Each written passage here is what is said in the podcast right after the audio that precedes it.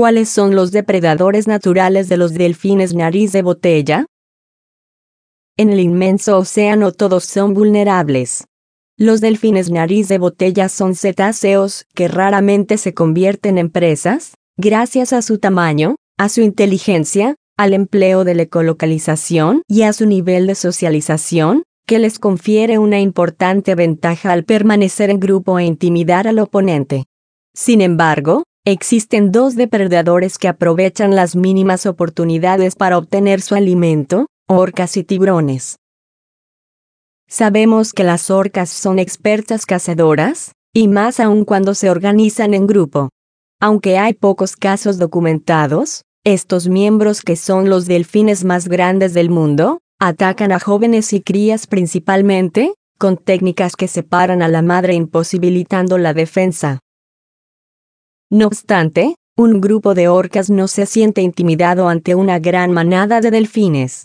Aunque no se ha observado esta situación con ejemplares de nariz de botella, existen documentos en video donde una vaina de orcas, se acerca agresivamente a agrupaciones de delfines de otras especies, y como si se tratara de focas, los golpean y lanzan al aire hasta aturdirlos y convertirlos en su alimento.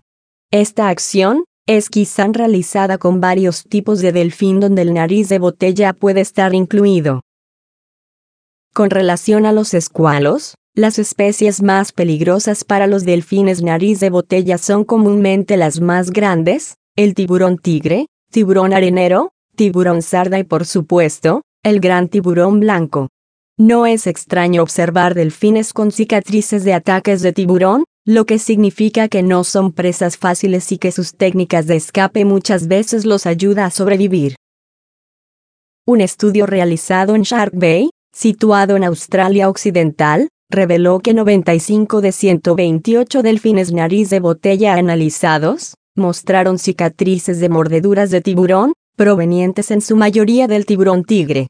Las frecuencias de marcas corporales y las altas tasas de ataques suscitados, sugieren que los nariz de botella tienen mayor riesgo de depredación en esta localidad que en otras partes del mundo. Unos pocos acontecimientos con rayas también se han registrado.